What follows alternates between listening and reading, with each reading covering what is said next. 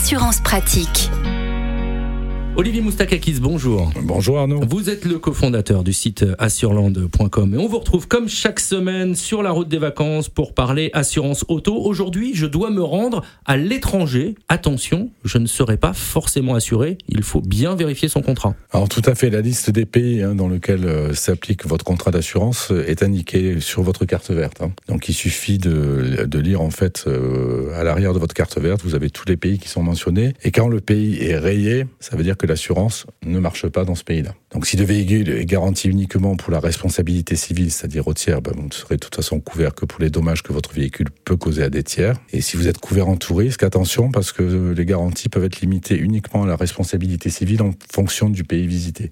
Comment ça se passe, par exemple, si je vais dans un pays euh, qui n'est pas couvert euh, par mon assurance? Alors, vous pouvez souscrire un contrat qui spécifiquement courir à ce pays, donc de manière une assurance temporaire. Donc ça, ça se trouve, il n'y a pas de difficulté. Et faites bien attention à ça, parce que malheureusement, si ça vous arrive que vous n'aviez pas vérifié, que vous n'étiez pas couvert, à ce moment-là, vous êtes euh, face à de graves désagréments. Au même titre qu'avant de partir en voyage dans un pays, bah, vous prenez votre passeport, vous regardez si vous avez besoin d'un visa ou pas, et en fonction des, maladies, bah, vous vous équipez votre trousse médicale. De la même façon, vous, il faut regarder et lire son contrat d'assurance, voir ce qui est couvert ou pas. Est-ce que ça vaut la peine d'étendre certains types de garanties de manière temporaire?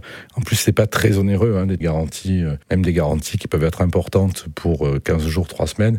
Ça va vous rajouter quelques dizaines d'euros de manière temporaire. C'est pas dramatique, mais ça vous permet vraiment d'éviter les écueils. Donc, si vous n'avez pas le courage de, de lire l'intégralité de votre contrat, vous pouvez tout simplement appeler votre assureur dialoguer avec lui, il vous dira ce qui est garanti, pas garanti, ou il vous conseillera aussi potentiellement d'étendre certaines garanties parce que vous allez dans tel pays ou vous faites tel type de voyage. Et là encore, l'avantage c'est qu'on peut appeler son assureur même si on est sur la route des vacances. Euh, petit bémol, samedi, dimanche, souvent les assureurs sont, sont fermés. Est-ce qu'on a un numéro? On peut appeler le numéro euh, d'assistance Les euh? assureurs sont joignables, les assisteurs aussi. Il n'y a, a, aucune difficulté à ça et vous pouvez tout à fait étendre une garantie euh, très rapidement et la mettre en application immédiatement.